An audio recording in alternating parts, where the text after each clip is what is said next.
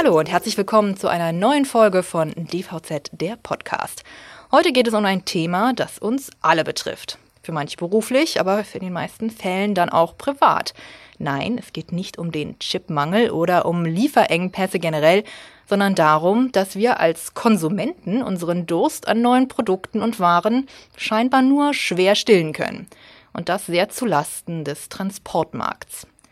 Ich bin heute auch nicht allein im Studio. Bei mir sitzt mein Kollege Tobias Bosse, der sich schon seit einiger Zeit mit der Lage auf der Straße und ich sag mal in den LKW beschäftigt. Hallo Tobias. Ja, hallo und vielen Dank für die Einladung. Tobias, in diesem Fall ist es nicht Klopapier, sondern Laderaum. Der ist seit Monaten Mangelware auf europäischen Straßen und jetzt steht auch noch Weihnachten vor der Tür. Da wird sich die Lage ja nun kaum entspannen. Aber was ist denn erstmal dafür verantwortlich, dass es in den Lkw zu ja, Engpässen und Platzmangel kommt. Ja, das ähm, wollte ich auch wissen. Äh, die Lage auf dem Transportmarkt ist äh, schon seit Monaten wirklich angespannt. Wir sehen das immer wieder im Transportbarometer auch, dass Laderaummangelware ist. Und ähm, deshalb habe ich mich mal mit zwei Marktakteuren darüber unterhalten. Zum einen Stefan Sieber, äh, CEO von Transporion, einer Plattform für Transportmanagement und ähm, Jerome Eising, das ist der Europachef bei C.H. Robinson, ähm, US-amerikanischer Spediteur, einer der größten Player am Markt, mit so als mal kleine Hausnummer 16,2 Milliarden Umsatz in 2019. Also die sollten wissen, äh, woran es liegt. Ich hoffe. Ja, nach der Einschätzung von äh, Eising ist es so, dass es ähm, nach sozusagen Ende des Lockdowns ähm, zum äh, ja im Frühjahr dieses Jahres einfach ein zu schneller, zu heftiger Nachfrageanstieg ähm, kam, wofür der Markt einfach in dem Moment nicht bereit war. Denn äh, gleichzeitig ist die Kapazität gering. Das sei sie zwar auch schon vor der Pandemie gewesen, sagt er, aber Corona habe die Lage nochmals dramatisiert, die Kapazitäten nochmal minimiert und ähm, aktuell läuft die Kapazität also der Nachfrage ein bisschen hinterher. Also ist das Klopapier doch schuld.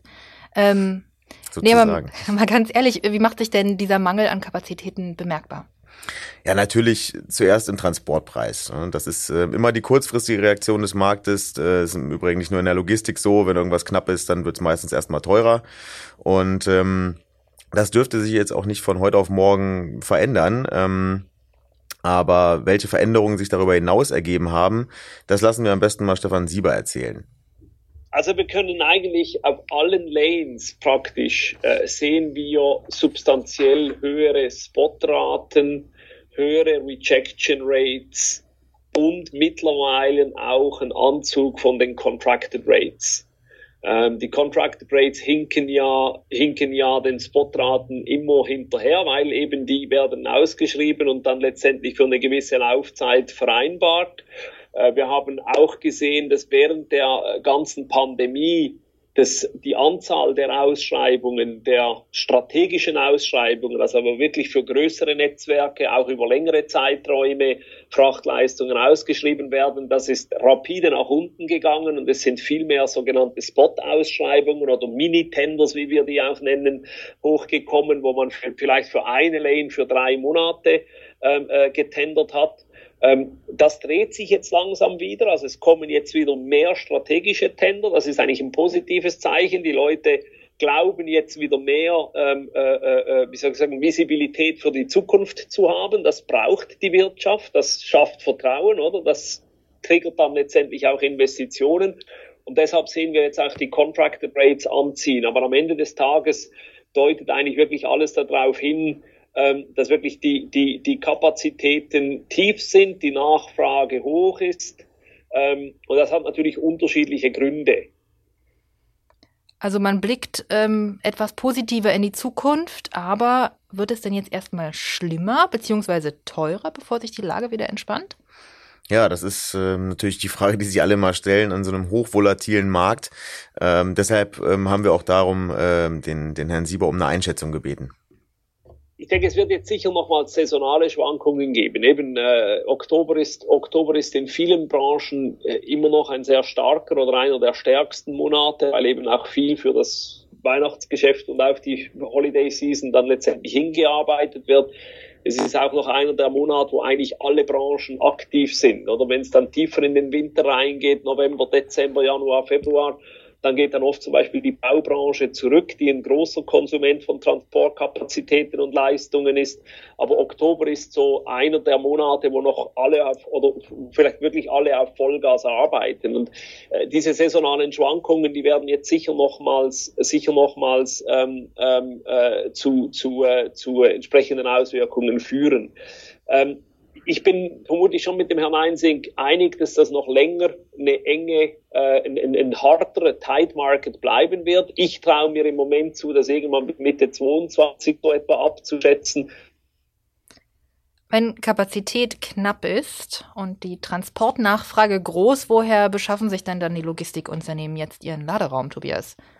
Ja, das ist äh, eine sehr gute Frage. Woher nehmen, wenn nicht stehlen? Äh, das fragte sicherlich auch ähm, Herrn Eising oder hat er sich gefragt. Ähm, deswegen hören wir jetzt mal, äh, wo er welchen gefunden hat. Wir haben ja äh, Beziehungen aufgebaut zu den Frachtführern über, über, über lange, lange Zeit, versuchen die Beziehungen natürlich auch zu entwickeln. Und ähm, letztendlich ähm, gibt es da gibt es zwei Wege. Der Sportmarkt ist einfach über den Preis, aber das ist meistens nicht sehr nachhaltig. Und der andere ist natürlich einfach mit dem, äh, mit dem äh, Frachtführer gemeinsam zu überlegen, was braucht er. Und letztendlich braucht er Umsatz für den Monat, nicht zwangsläufig Preis für einen, gut, für einen guten Preis für eine Ladung. Das heißt, wie kriegt er die richtige Ladung, äh, sodass er den äh, bezahlten Kilometer im Monat schafft? Ähm, und, ähm, und wie sorgen wir dafür, dass wir schnell zahlen, sodass er weiterfahren fahren will und kann? Und das sind die Wege, die wir da beschreiten und ähm, nutzen da unsere, unsere Daten und Technologie, um äh, gemeinsam mit ihm äh, die richtige, die richtige Ladungsmix zu finden. Das ist, denke ich, der nachhaltigere Ansatz. Und natürlich müssen wir ab und an auch mal Fortladung äh, äh, ein, äh, weg, äh, wegsetzen. Aber das ist jetzt nicht die strukturelle Art. Also über den, nur über den Preis da zu gehen, das ist nicht nachhaltig. Dann werden wir auch unsere, die Kundenqualität nicht gerecht. Das heißt, dementsprechend nehmen Kontraktgeschäfte zu, weil Spediteure eher auf langfristige Vereinbarungen setzen um ihren Kunden immer ein Mindestmaß an Laderaum gewährleisten zu können. Verstehe ich das richtig? Genau, das ist dann eher, sagen mal, ein strategischer Aspekt auch im Einkauf von, von Laderaum. Aber gerade auch, wir haben es ja gehört, im Spotgeschäft läuft es oft dann über den Preis. Das heißt, Transportdienstleister ist natürlich auch daran interessiert, einen bestmöglichen Preis zu bekommen.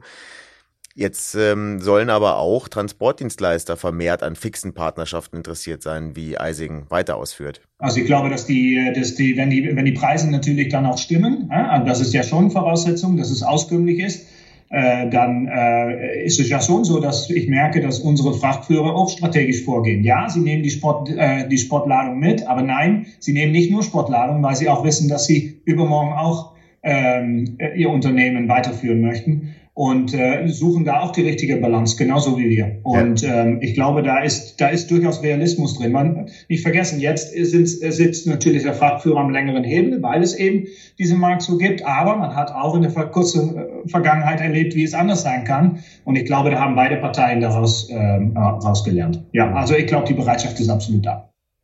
Da hat man dich eben noch mal kurz gehört. Also man sieht ähm, äh, das Gespräch wurde nicht äh, nur einseitig geführt, du warst tatsächlich, ich tatsächlich geführt, ja. beteiligt.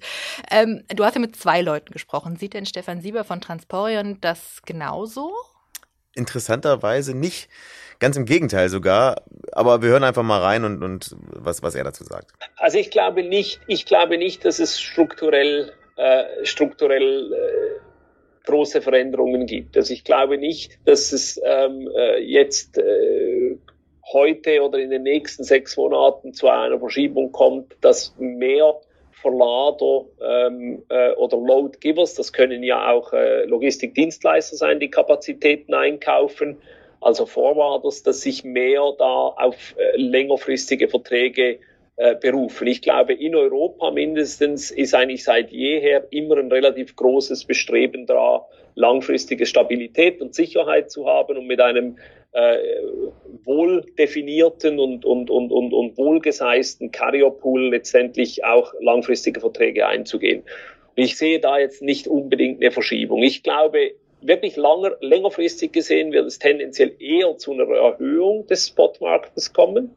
Äh, und zwar einzig und alleine dadurch getrieben, dass heute digitale Tools und digitale Plattformen, wie wir eine sind, einfach besser sind als je zuvor dass diese Werkzeuge auch mehr Akzeptanz finden, dass die Bereitschaft, Daten zu teilen, auch wenn sie immer noch äh, gering ist, tendenziell weniger gering sein wird äh, auch dadurch getrieben, dass die nächste Generation von Entscheidungsträgern in der Logistikindustrie viel offener diesen Themen gegenüber sein wird als die aktuelle Generation von Entscheidungsträgern. Also wirklich im Makrotrend gehe ich davon aus, dass die, ähm, dass der, äh, der, ich sag mal, der non-contracted Teil tendenziell eher zunehmen wird. Was ich allerdings auch glaube, ist, dass dieser non-contracted Teil sich verändern wird.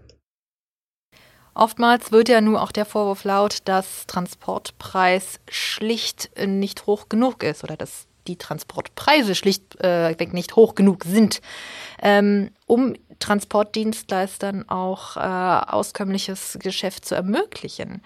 Ist, das, ist da was dran? Muss generell einfach mehr gezahlt werden? Ja, das, der Preis ist natürlich immer ein, eins der großen Streitthemen und naturgemäß sind sich äh, Verlader und Spediteure beziehungsweise Transportdienstleister dabei äh, uneins. Aber wir können mal hören, was der Chef der Transportplattform ähm, äh, Stefan Sieber darauf antwortet. Ich habe keinen äh, Hinweis darauf, dass ein strukturell höherer Preis ähm, die, die, die Optimierungspotenziale, die auf der Straße liegen im wörtlichen Sinne hier in unserem Geschäft, äh, einfacher adressieren würde. Also von dem her glaube ich nicht, dass es eine Frage des Preises ist, sondern ich glaube, es ist eine Frage des Willens, wenn man sich auch anguckt, wer ähm, äh, welche äh, Margen erzielt in diesem Geschäft, dann glaube ich nicht, dass es eine Frage eines zu tiefen Transportpreises ist. Was sind das für Potenziale, von denen er da spricht? Ja, das ist ganz spannend. Ähm, auf dem Komplett- und Teilladungsmarkt in Europa äh, soll es nach Siebers Aussagen rund 30 Prozent Ineffizienzen geben, ähm, die aufgrund von beispielsweise Leerkilometern oder so auftreten. Ähm, da sprechen wir über ja, 60 Milliarden Euro Umsatzverlust, äh, die am Markt bestehen. Das ist schon eine Hausnummer, ne? Ich wollte gerade sagen, hoppla. Ähm, und wie könnte dieses Potenzial jetzt gehoben werden? Ja, ein Ansatz kann sicherlich sein, die Plattformökonomie sowie mehr ähm, Kollaborationen unter Marktteilnehmern zu fördern. Äh, ich habe da auch kürzlich ähm, bei einer Veranstaltung äh, von uns mit ähm, Burkhard Ehling, dem neuen DAXer-Chef, drüber gesprochen. Er sieht beispielsweise einen sehr großen Mehrwert darin, ähm, ja einfach zusammenzuarbeiten am Markt ne, und auch Daten zu teilen ähm, und auch in dieser Plattformökonomie. Deshalb wollte ich das äh, auch von Herrn Eising wissen, der, sagen wir mal, einem ähnlich großen Player vorsteht. Absolut logisch. Wir sind in einem enorm fragmentierten Markt, obwohl äh, Daxer selber natürlich durchaus ein, ein ordentlicher Spieler ist, aber trotzdem auch nicht den Markt dominiert. Das heißt, keine von uns kann einen Standard in den Markt setzen ohne die Hilfe von anderen. Und äh, wenn man nach, mal nach Silicon Valley guckt, in andere Industrien, wie man sieht, wie die Unternehmen gewachsen sind, dann sind die auch durch äh, sowohl Wettbewerb als auch Kooperation in gewisse Felder groß geworden. Da stoßen Sie bei mir auf, äh, auf, auf offene Ohren. Spannend ist natürlich, wenn es dann ums Eingemachte geht. Ähm, also ECMR ist auch schon ein langes Versprechen, worauf wir äh, lange schon warten. Äh, ich glaube auch, dass mit Datenaustausch und ähm, äh, über, über verfügbare Kapazitäten, über wie der Markt sich eigentlich tickt. In den USA ist das schon gang und gäbe, dass alle großen Spieler ihre äh, Fracht- und Kapazitätsdaten ähm, äh, aufbereiten in Realtime und die werden dann auch dem Markt anonymisiert zur Verfügung gestellt und dann gibt es einen richtigen äh, Wasserstand über was im Markt passiert und mit den Daten kann man dann auch arbeiten. In Europa äh, glauben wir alle noch, dass wir auf unsere Daten sitzen bleiben müssen und bloß nicht teilen. Äh, mal äh, lassen wir mal dann alle Privacy und andere strukturelle äh, äh, Probleme da nochmal außen vor. Äh, also ich glaube ja, dass also ich unterstütze den Herrn Erling da absolut in seiner Aussage und wir sehen das auch so. Ähm, aber da müssen wir noch Taten folgen lassen. Und da fällt es dann manchmal äh, ein bisschen schwer, um uns über diese, äh, über diese Hürde hinwegzugehen. Ich hoffe, dass die derzeitige Spannung da auch dazu führt, dass man dazu offener ist. Also alle wollen den Markt gewinnen. Das ist ja auch irgendwo in Ordnung. Das ist der Wettbewerb. Aber ich glaube in der Tat, dass wir da noch absolute enorme Schritte machen können. Also ja, absolut. Gut, Herr Eising ist Chef einer Spedition, Herr Sieber Chef einer Transportplattform. Die waren sich jetzt nicht bei allen Themen einig. Wie sieht es in diesem Fall aus? Ja, das, das ist richtig, aber dieses Mal schlagen sie tatsächlich beide in dieselbe Kerbe. Mathematisch kann man das belegen, dass wenn das Netzwerk größer wird, dass die Optimierungsmöglichkeiten einfach steigen. Damit dieses Netzwerk größer werden kann, müssen letztendlich Standards vereinbart werden, die allesamt ähm, einhalten. Nur dann kann ich davon ausgehen, dass ich im, im besten Falle mit jedem anderen im Netzwerk letztendlich anfangen kann, Geschäft zu machen. Und das ist natürlich einfacher in einem Geschäft, das ähm, äh, schon per Definition höher standardisiert wird. Ich glaube, dass das FTL und das FCL-Geschäft sich dafür anbieten. Ja, das ähm, war jetzt mal zumindest am Ende das, äh, dasselbe Fazit, was beide gezogen haben, äh, für ein wirklich ja aktuell sag mal, großes Problem, das herrscht. Also dieser rapide Nachfrageanstieg nach der Pandemie einfach zu einem Mangel an, an Laderaum geführt, der letztendlich dann wiederum die Contracted Rates äh, hat steigen lassen, den Transportpreis natürlich auch an sich erstmal nach oben äh, befördert hat bei ähm, ja den sag mal mittelfristigen Auswirkungen davon sehen äh, sowohl Stefan Sieber von Transporin als auch ähm, Jeroen Eising von äh, CH Robinson erstmal keine Veränderung, also mindestens bis ins Mitte 2022 wird sich wohl dieser höhere Preis halten.